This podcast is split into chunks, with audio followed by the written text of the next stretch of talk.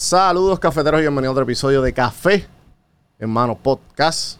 En el día de hoy nos, nos acompaña un hermano dominicano, ilustrador, eh, muralista, director de arte en el pasado. No sé si todavía te consideras eso, podemos entrar en eso ahora. Sí, sí, sí, todavía le brego. Eh, bienvenidos a Puerto Rico. Y- Gracias, gracias hermano. De verdad que súper contento por volver de nuevo aquí a la isla a, a pintar y a traer mi arte y algo de... Y llevarme algo para atrás también. Claro, eh, está aquí porque va a estar en el evento Color Caribe, correcto. En, Correcto. en dos semanas, ¿verdad? En dos semanas, noviembre. Los últimos dos fines de semana. Perfecto. 18, 19 y 20 Ajá. y el 25, 26 y 27 Ok. de noviembre. Ok, pues hermano, qué bueno que te diste la vuelta por aquí para hablar un poco sobre tu carrera. Ah, sí, vamos a darle. eh, esta mañana, eh, un fun fact. Yo soy bien, hacen, cuando yo empecé esto, hace unos, yo cumplo ahora cinco años de, de podcast. Wow. Y, y hay un colega dominicano que tú, que sal- tú saliste en su podcast, Jorge. Ah, sí. Y él y yo nos habíamos encontrado a través de Instagram porque en el momento él tenía un podcast que se llamaba El Coffee Break, algo así. Y como mi podcast se llama Café en Mano, pues Coincidieron. coincidimos y somos amigos de Instagram hace muchos años. O sea, cuando tú saliste en el podcast de él, pues te, te pude ver. Este- loco, Jorge es un tipazo y de verdad ese, esa, eh, esa conversación más que una entrevista fue- se suponía que era de una hora y duramos casi sí, tres. vi, de- vi que estaba en 2.40 y pico el, el- el que, Sí. que lo metieron hablando. Este, Hablamos de todo ahí. Sí, lo, lo estaba escuchando. Y, y algo que algo que comentaste, que, que podemos empezar por ahí antes de que nos digas un poquito sobre quién tú eres y, y cómo, cómo para que la audiencia, obviamente, puerto, puertorriqueña que no conoce de tu, de tu, de lo que tú haces. eh, estabas hablando sobre cómo para ti, eh, en tu camino, tú has visto gente que es bien, bien talentosa y que le sale así genuinamente Claro. el talento. Pero obviamente que tú tienes que, tú eres una persona que reconoces, te reconoce y tú sabes que tú tienes que meterle, como, como que decimos aquí, meterle a doble o, ex- o extra, para lo mejor tú ser suficiente, para que tú mismo Para llegarle. Ajá, exacto. Ah, para llegarle. Sí, definitivamente.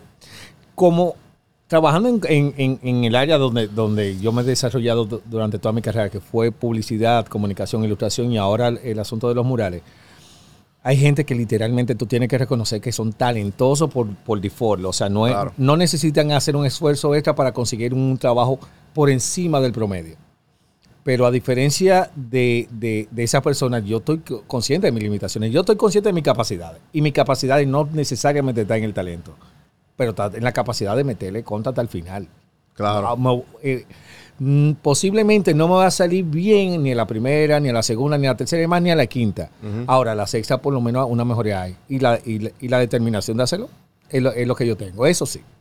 Sé, sé que trabajaste muchos años como, como publicista Ajá. y director de arte. ¿Todavía tú consideras ahora que tú estás full time en lo de muralista y, en- y- y haciendo todo esto? ¿Todavía te consideras como director de arte? Es que eso no, se de- eso no se, es algo que no se deja, porque la dirección de arte, eh, en términos generales, es el es la esta disciplina de tú organizar artísticamente cualquier tipo de composición y eso puede ser desde un diseño gráfico hasta una composición fotográfica o hasta un mural. De los factores que a mí me ha ayudado bastante en el asunto del muralismo es el hecho de yo tener una noción de dirección de arte y cómo sacarle provecho a la imagen eh, o al discurso que yo quiero tener detrás. Que a diferencia de una persona que, con formación netamente artística se basa en lo pictórico, yo tengo una, una visión de cómo, de jerarquía de, de- elementos para resaltar o, o poner en segundo plano lo que yo busco. Ese es como un, un skill que me lo, he podido desarrollar en, en- en más de 20 años trabajando diseño Ajá. que me ayuda bastante. O sea, y, y sigo eh, haciendo diseño también. Tengo mi estudio de diseño en República Dominicana. He trabajado también con, con- con campañas y marcas internacionales, tanto como ilustrador, como diseñador y muralista. Ya.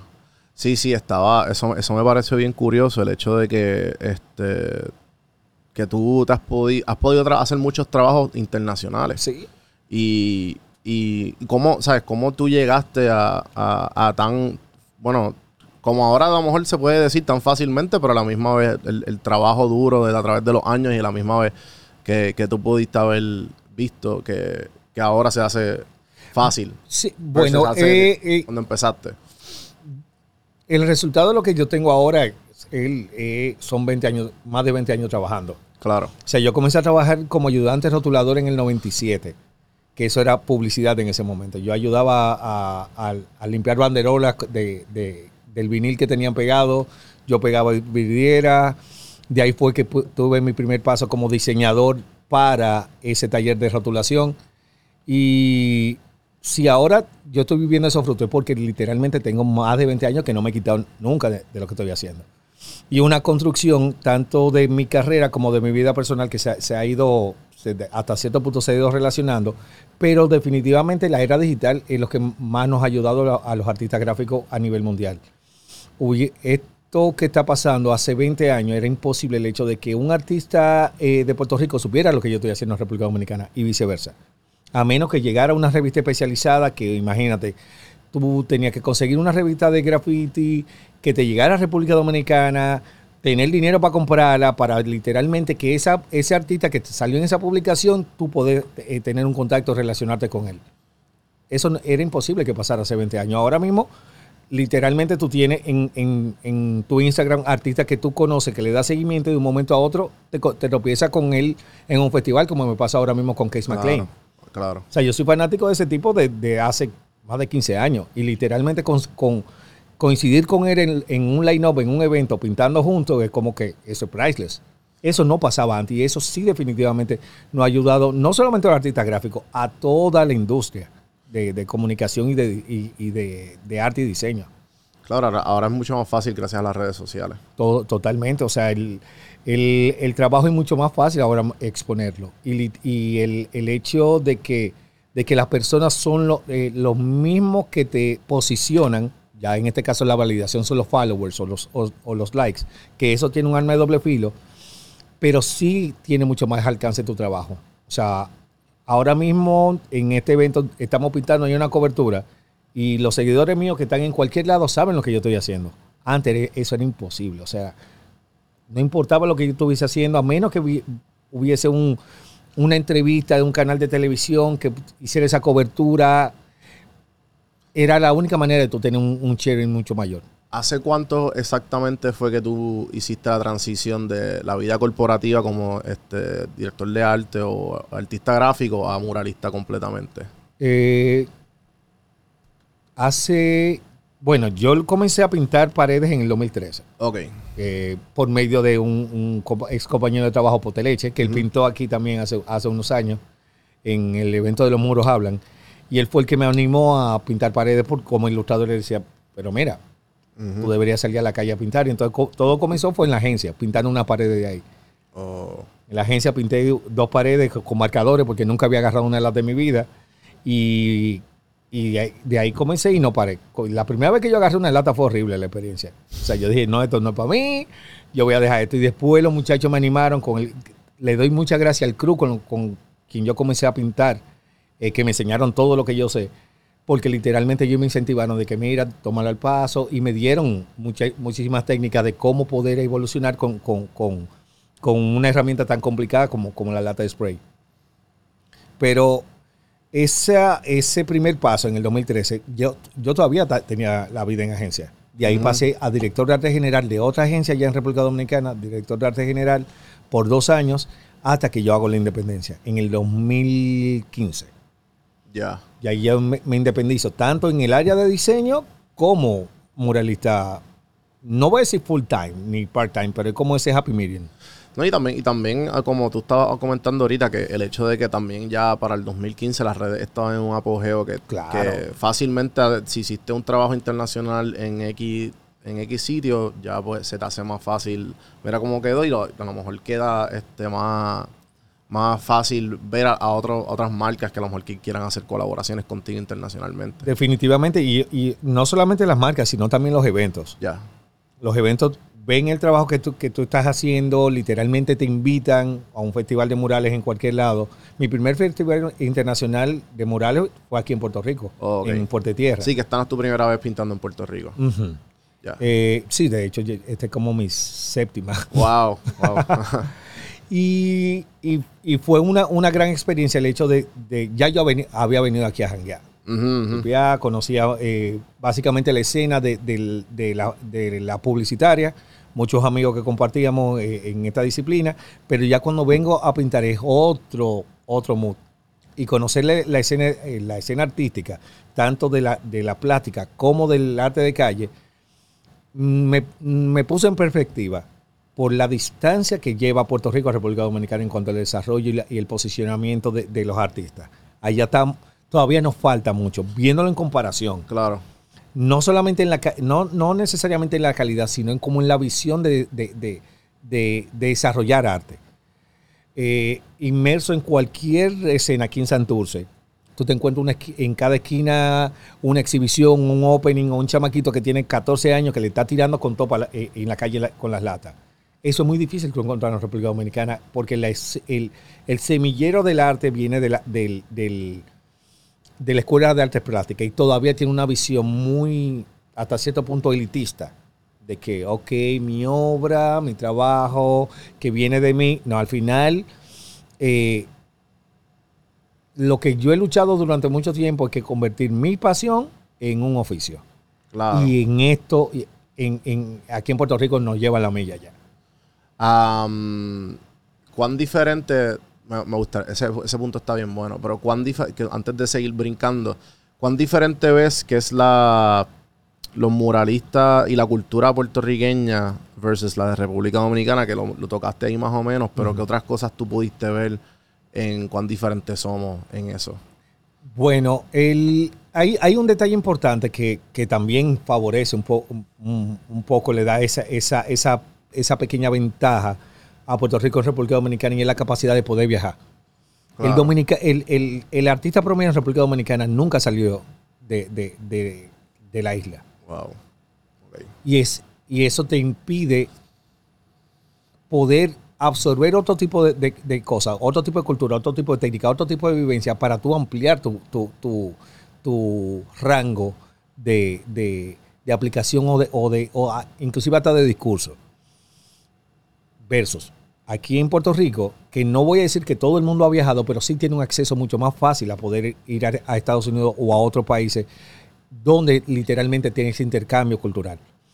Algo que, a mí me impactó bastante en un principio cuando yo llegué es el hecho de cómo, cómo esta propia, esta, este orgullo boricua que, que se manifiesta en, muchos de sus artistas y en el discurso de lo que tú en la calle. Y tú tienes este, esta estas dos vertientes, este, este, graffiti duro, clásico de, apoderarnos de, todos los espacios públicos, metiendo bombing, tag y lo que sea, pero también tú tienes un, grupo de artistas que sí están llevando a, eh, promoviendo su cultura y su orgullo como boricua.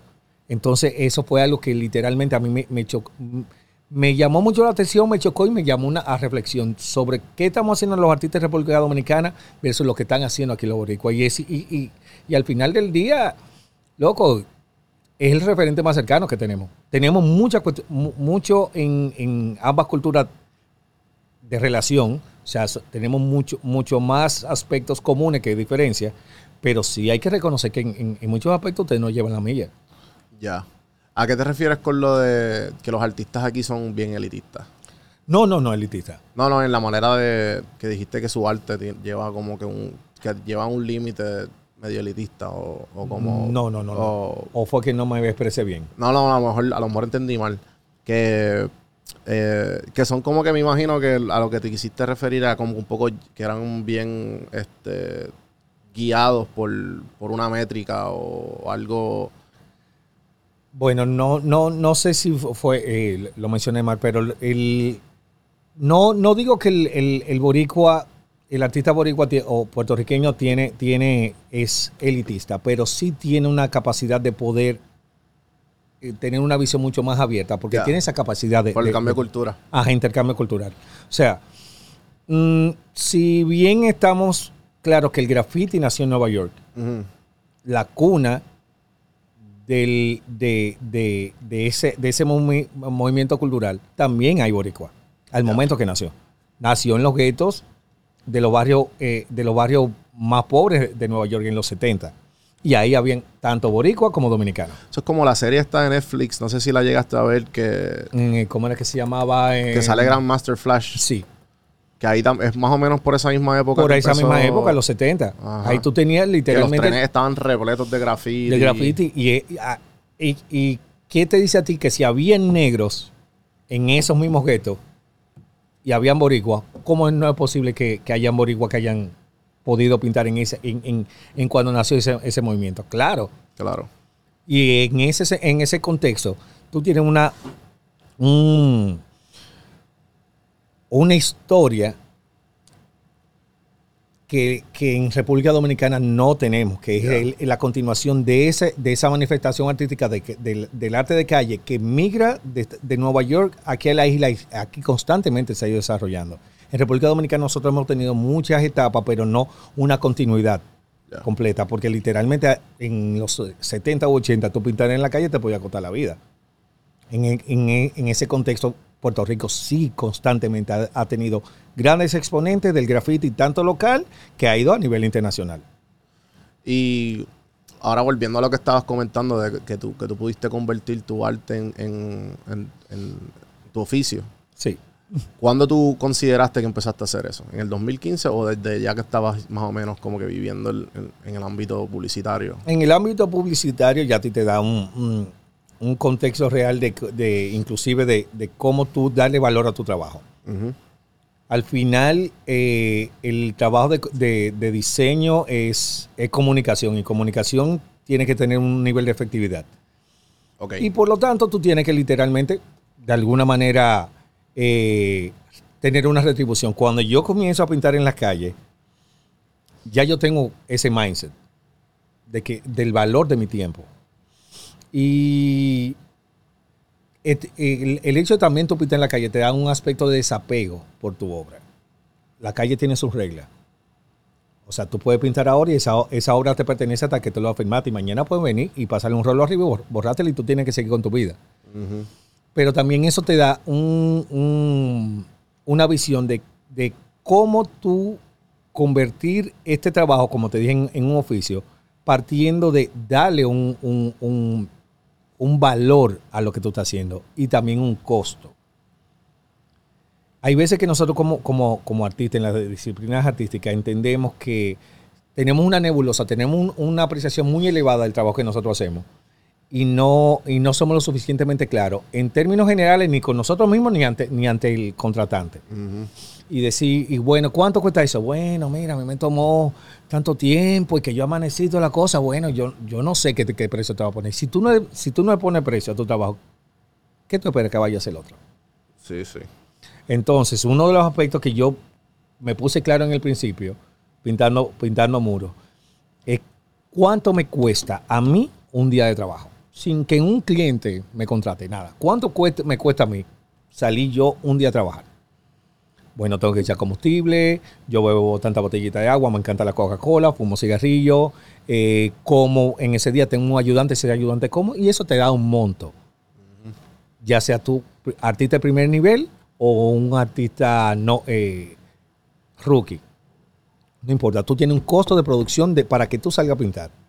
Y si tú no tienes claro cuánto te cuesta a ti salir a hacer tu- un, un trabajo, entonces, ¿cuál es, eh, ¿bajo qué criterio que tú le estás poniendo precio a tu trabajo? ¿Cuál es el criterio? criterio? Sí, sí, que tienes que empezar por algún lado y después... después Y, lo- y los números no mienten. hay- Y, y es una vaina que, que hay, que, que hay veces que me choca, que nosotros tenemos, que literalmente le tenemos miedo a los números. Cuando me ah, no, no, no me hable de números porque yo soy bruto, yo lo que sé de arte. Sí, la mayoría de los artistas todos son así. Ajá, todo, todo. y es que como no- que no, yo soy talentoso, pero... Pero los números no, que tenemos esa fobia. Y sí, y- pero los números no mienten. Si tú presupuestaste un proyecto en 5 mil dólares y los costos de producción te salen a ti solamente haciéndolo en 4 mil 500, tú estás trabajando para estar cansado. Ujú. Sí, sí, sí, sí. Y tengo una obra perísima y toda la vaina, pero literalmente te, te rompiste la, la- la- espalda por 500 dólares. Ajá. Que el volviendo al arte y, y- y- y toda esta cuestión de, pues, de hacer murales y darle, dejarle un, un tipo de valor. Me interesa saber, eh, porque aquí estuvo Fomarte, eh, que fue el que hizo este, este, Wow. este sign. Y, y también él combina eh, las luces con- con- en sus murales, en, diferentes y me estaba comentando de, su proceso. Y él habla de que, que, que, él ha visto en el proceso que él, que él, tiene algunas inspiraciones y que pues tienen, que me dijo algo bien curioso de que todos los muralistas tienen un proceso diferente ya sea de como si, ah, pues si lo pongo en la computadora y pongo un proyector o pongo una X, ¿sabes? Él me comentó de muchos procesos. ¿Tú, ¿Cuál es tu proceso específico antes de tu, de que te van a decir, mira, estos son los, y ahora que estás, vas a trabajar en vagones, ¿cierto? ¿Sabes? ¿Cuál es el, proceso específico de tú como que ya tengo una idea de lo que voy a hacer o cuál es el tema o el tamaño, el, tiempo, el, clima? bueno, hay, hay, hay varias como cualquier tipo de producción, inclusive hasta una construcción, tú tienes que tener información para tú abordar un proyecto.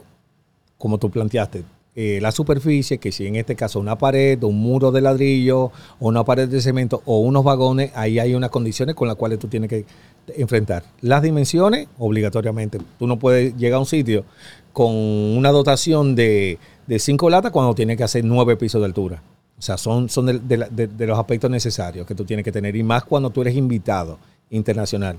Tú tienes que ayudar al productor a, a, tú hacer un mejor trabajo. Sé organizado, manda tu listado de material en función a lo que tú necesitas. No llega al sitio como un aparecido. Llegué, ajá, ¿y ahora qué hago? Ah, no, mira, vamos a buscar. Mira, yo pienso que van a hacer tanta lata. No, organízate. El proceso también de, cómo abordar un, conceptualmente un mural. Yo lo abordo como si fuera un, arte de, de, prensa, una campaña. ¿Qué es lo que yo quiero comunicar de eso? O, o, o qué me está solicitando en este caso el evento hay por lo general, eh, los festivales de murales no hay, no hay un, parámetro de lo que tú tienes que hablar, pero hay algunos que tienen más inclinaciones, por ejemplo, a bueno, diversidad racial o algo que tenga que ver con el medio ambiente o lo que sea. Ahí tú tienes un contexto en el cual tú, tú meter tu discurso o tu estilo. Y así mismo es que yo lo, abordo. Ya después que ya yo tengo, tengo un concepto general base, como cualquier eh, campaña que yo puedo estar haciendo, yo hago mi mood board, busco la referencia, paleta de colores, lo que yo necesito, el tipo de composición que yo quiero y yo produzco, la, eh, hago mis sesiones fotográficas de las mujeres que yo pinto.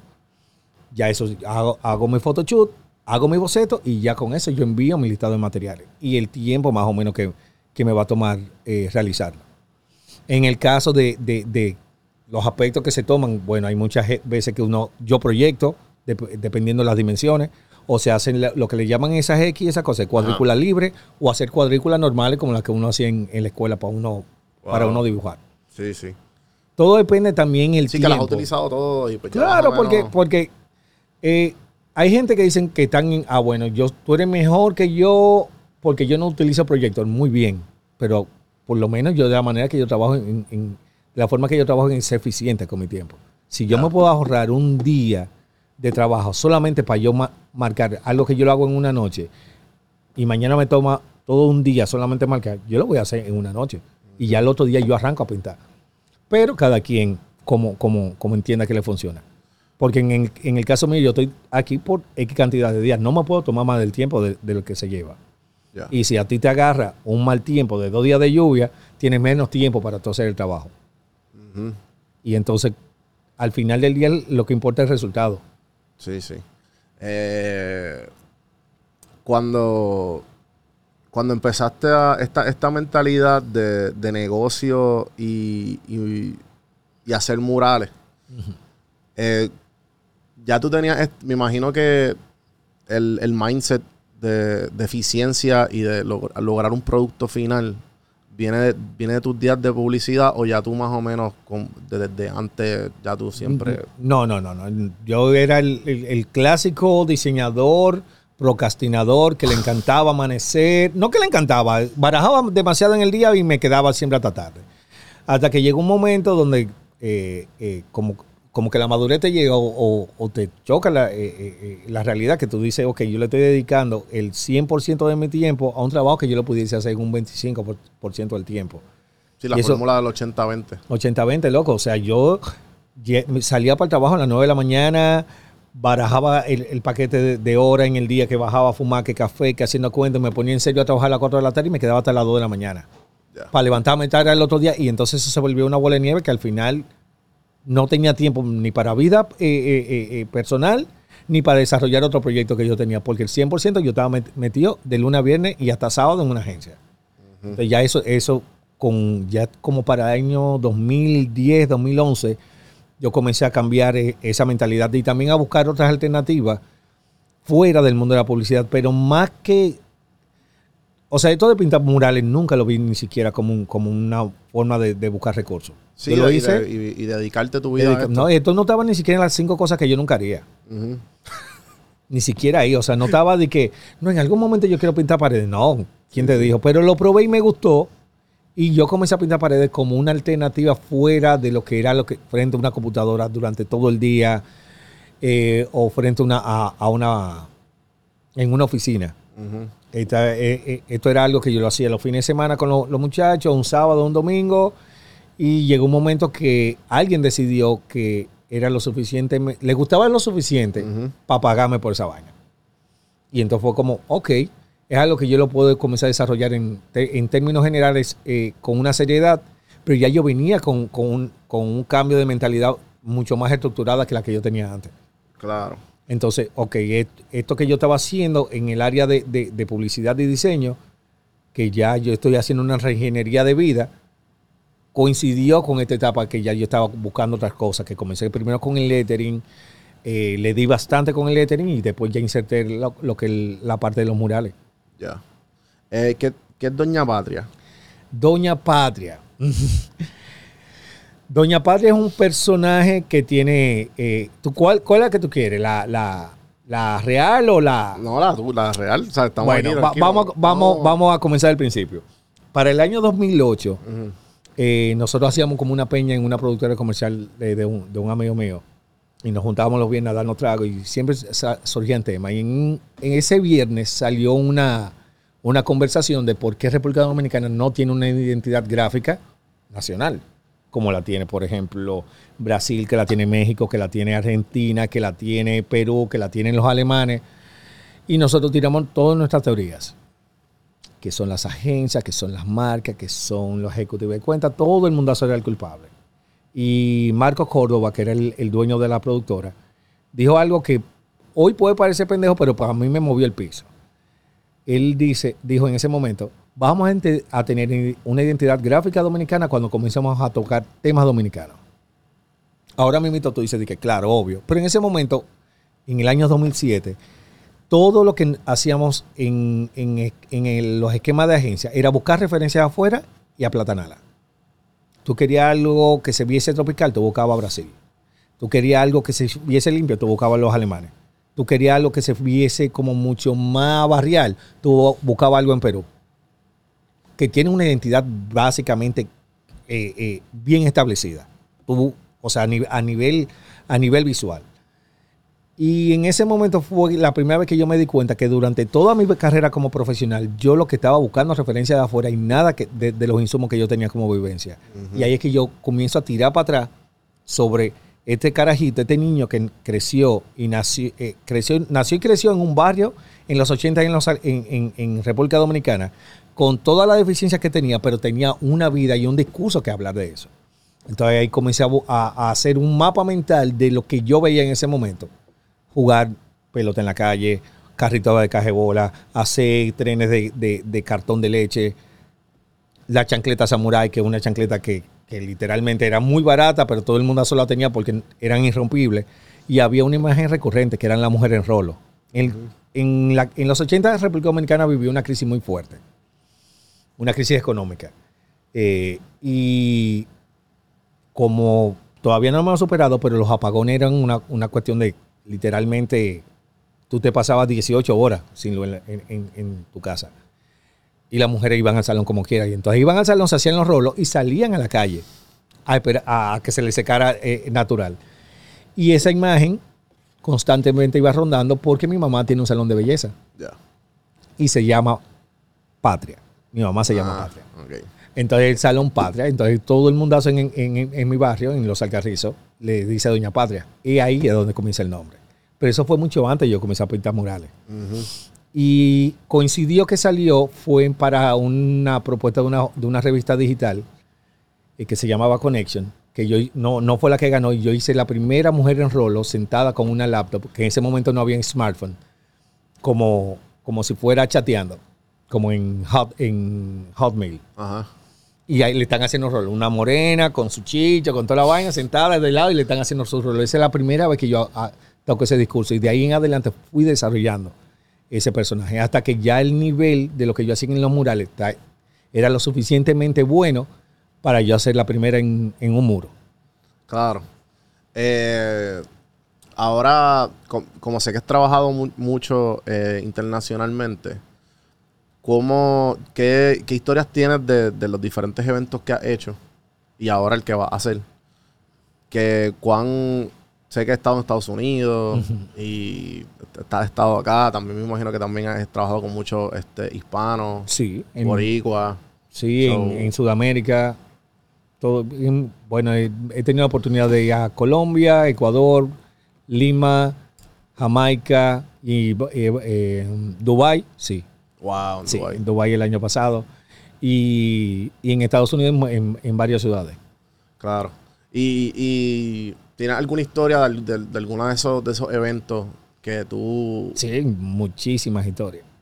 Pero todo, todo depende. que a lo mejor te, te, acuerde a, que, al que fue a lo mejor este un, un, highlight en tu vida o como que a la misma vez tuve que encontrar y nunca esperé que estaba en Dubai o, o, la, o la séptima vez aquí en Puerto Rico, ¿entiendes? Cosas así que, mira, tú digas que, a lo mejor mira, miras para atrás en tu carrera y tú dices, contra, mira, mira lo que he hecho. Claro, mira, la primera vez que yo voy a un evento internacional en Estados Unidos coincido con Rymix y con Saya. Ya. De hecho, yo conocí a, a por Sayas en ese evento, en Beyond World, en, en el 2017. Y ya Saya y yo no habíamos conocido aquí en, un evento muy bien, coincidimos que íbamos para allá. Yo nunca había trabajado en un muro tan grande, pero ya yo tenía mucha más experiencia. Obviamente, un evento de murales donde todo el mundo joven, muchos artistas y mucho party. Bueno, vamos a, estamos pintando, pero vamos, vamos a trepear en ese momento que nos estamos quedando juntos en la misma residencia, en el mismo apartamento, la disciplina de esos panas me puso a mí bastante claro. Si ellos siendo duros son tipos que se levantan a las 6 de la mañana y arrancan paso muro al, antes de las 7 y le meten de 7 de, de, siete y media de la mañana a 9 de la noche, si yo soy el novato, ¿cómo yo voy a trabajar menos que ellos? Entonces eso me marcó de ahí en adelante de cómo yo abordar los proyectos de murales. No hacer el mural que yo pude hacer, sino el que yo quiero hacer. Y el que yo quiero hacer necesita trabajo. Y esos tipos en ningún momento le bajaron. Entonces si tú llegaste como tu primer evento, te, te, te pusiste a loquear, te pusiste a brincar, te pusiste a beber y la resaca no, no quiere saber de sol. Eso es algo que nunca, o sea, no lo hagan, mi gente. La juventud tal vez te funciona, pero para trabajo eso no va a funcionar. Sí, sí. Loco, tú, esos tipos decían a las 9 de la noche, eh, mi gente, me voy a acostar. Yo, ok, el party está bueno, pero bueno, está bien, me voy. Porque literalmente son los tipos que, yo en, ese momento era el referente de lo que yo tenía que seguir. Y de ahí en adelante eso me marcó de ahí para de, de, cómo yo trabajo los proyectos murales. Sí, sí, este, definitivamente el, la combinación de lo que estábamos hablando eh, cuando empezamos el episodio, de las horas que tú quieres meterle y a la misma vez el nivel que tú tienes que llegar. Y, la famosa 10.000 horas de, trabajo. De, que te hace experto. Sí, sí.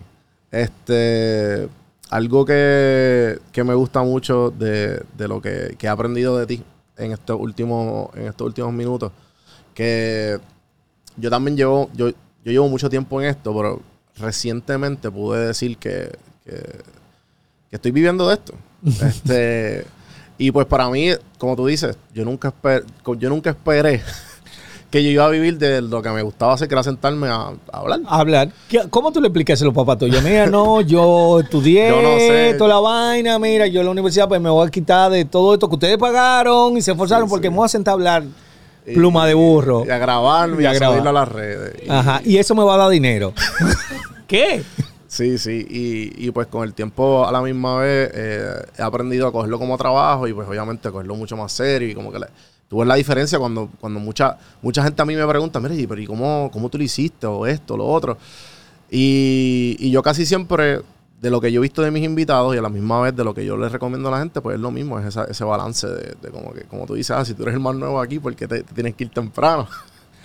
Si tú eres el, el, literalmente el que busca aprender, no pregunte antes que el dueño del proyecto dónde está la comida.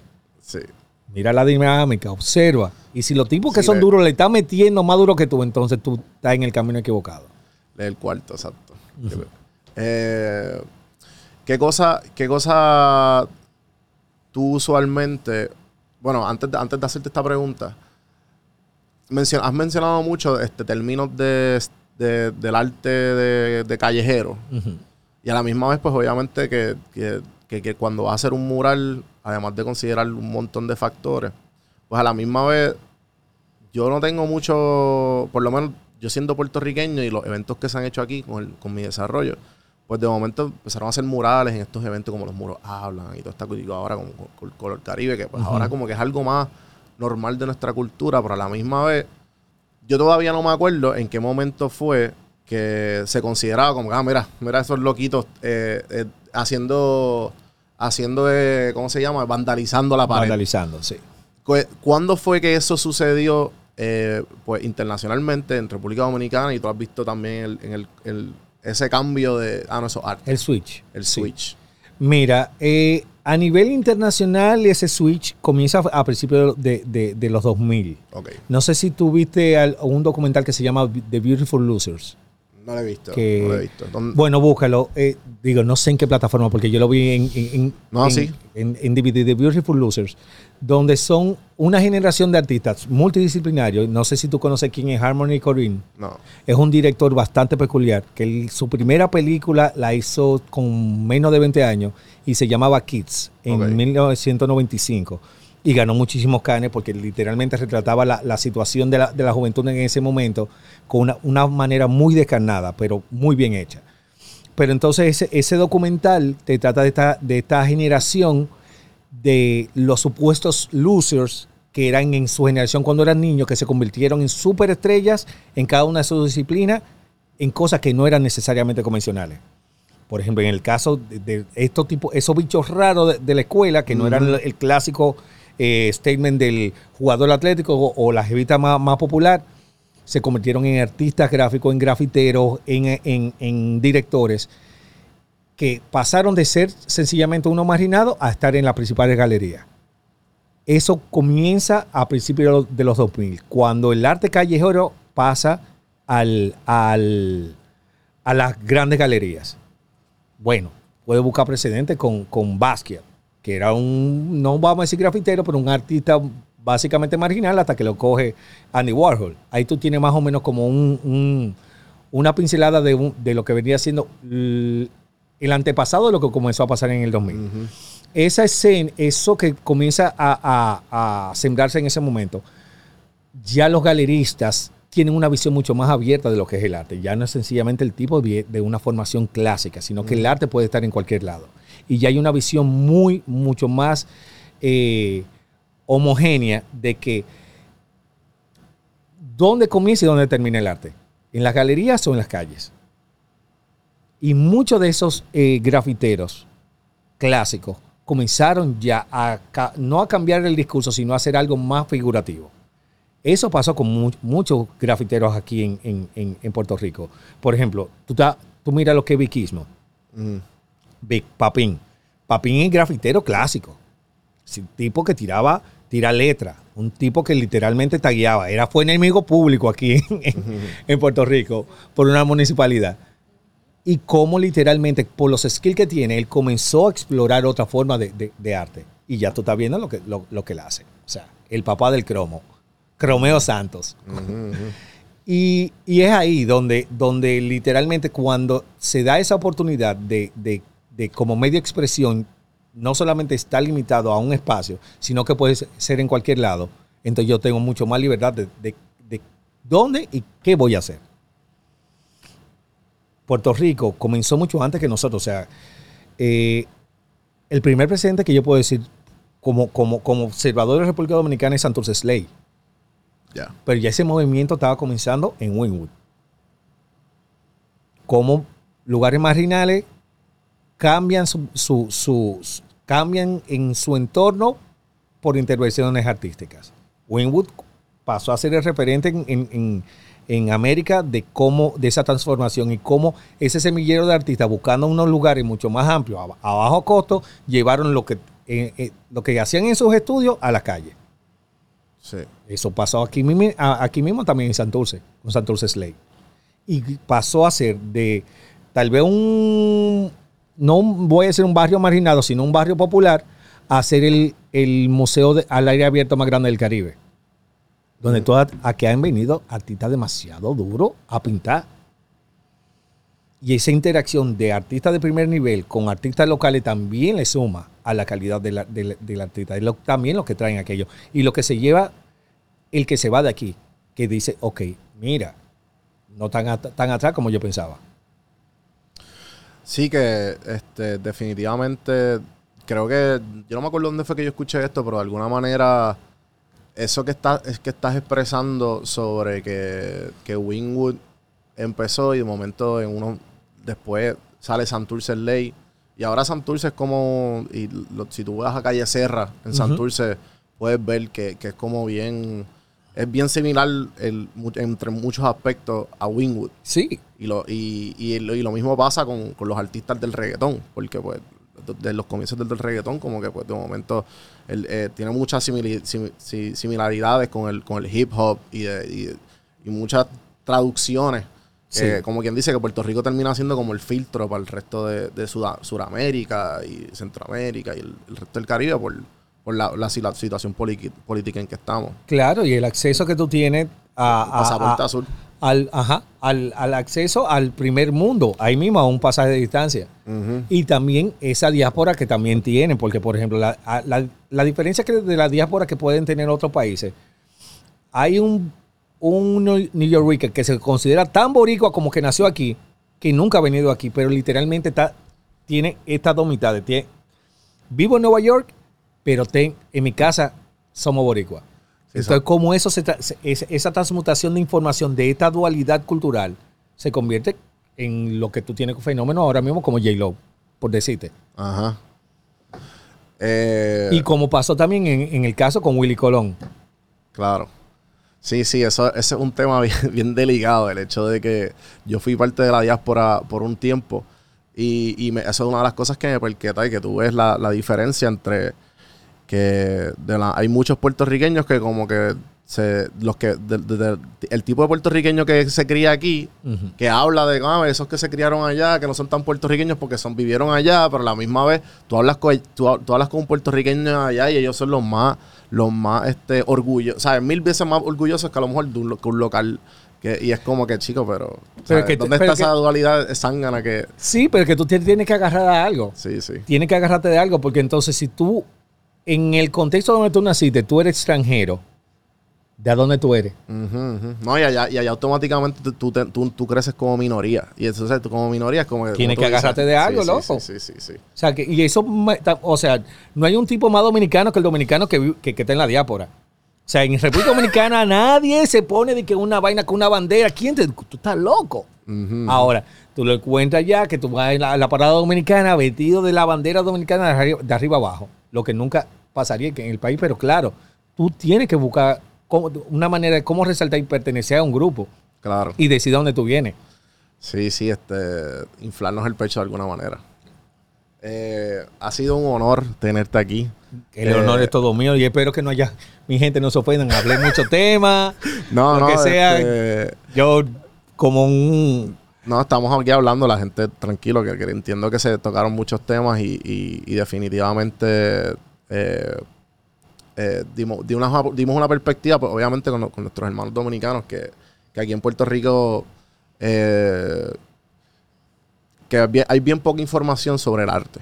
Y pues estos eventos como, como el que hay ahora, que ¿cuál era la fecha otra vez? El, el 18, 19 y 20 y 20 25, 26, 27. eh, te En- va- te puede- te- la gente que vaya a visitar te puede ver pintando, ¿verdad? Sí, Correcto. yo voy a estar pintando en el por lo menos el primer fin de semana voy a estar pintando. Espero que ya ya después del primer fin de semana ya la pieza esté ya terminada. Pero mi gente no se lo pierdan. Hay un tremendo line-up de, de- de artistas tanto locales como internacionales. O sea, tenemos un- el caso de Case McLean, o sea, que esa es una leyenda del arte urbano eh, eh, de Alemania. Está de también que es de aquí, eh, Dos Alas, Andrew, Stencil Network, que me encanta el trabajo, y yo trabajamos juntos, en, eh, eh, colaboramos en, en Santos Slay, Ana Marieta, que el trabajo de ella es, es precioso, estoy yo de República Dominicana, y Sergio Stoff, que es el encargado de, de poner la fachada donde va a estar la entrada. De verdad, los artistas que están en- en este año son, no voy a decir que superan lo del primer año, porque el primer año fue, yo creo que fue demasiado. Yo estaba viendo el, el- el año pasado el, el evento de los artistas que tenían aquí, yo estaba envidioso. Yo quería arrancar para Pero acá. ya se no te dio. Ya estamos aquí. Ya se me dio. Y- Pero no se lo pierdan. Y también a, ni- a nivel musical, mira, estamos adelante, adelante. No, de- definitivo, este, vamos a dar la vuelta por allí. Espero que ustedes también. Eh, algo más que, que quiera decirle a la audiencia eh, que, que te escucha, ya sea en cualquier parte del mundo, puertorriqueña o dominicana. ¿Qué, qué tú les qué tú quieres recomendarle a toda esa gente que a lo mejor está empezando en arte o a lo mejor en cualquier tipo de arte? Porque eh, la- hay mucha gente, ya, ya que vivimos en este, este mundo de redes sociales, eso es un tipo de arte. Claro. Y, y por mucha gente también, que esto es algo que yo aprendí en el camino, que, que viendo a muchos artistas desarrollándose, eh, ya sea en cualquier tipo de aspecto, ya musical o, o- o- o murales o lo que sea, que, que esto es un tipo de arte, la comunicación. Y pues a la misma vez lo que Claro. tú estás llevando, porque te estás dejando llevar eh, por tus tu, lado creativo, es, es- ya, como tú lo expresas, es una emoción y pues eso se puede transferir a arte. Bueno, lo primero que, que yo pudiese decir es, ser, ser perseverante, loco. O sea, eh, el mundo va a conspirar y te va a decir a ti que tú no puedes.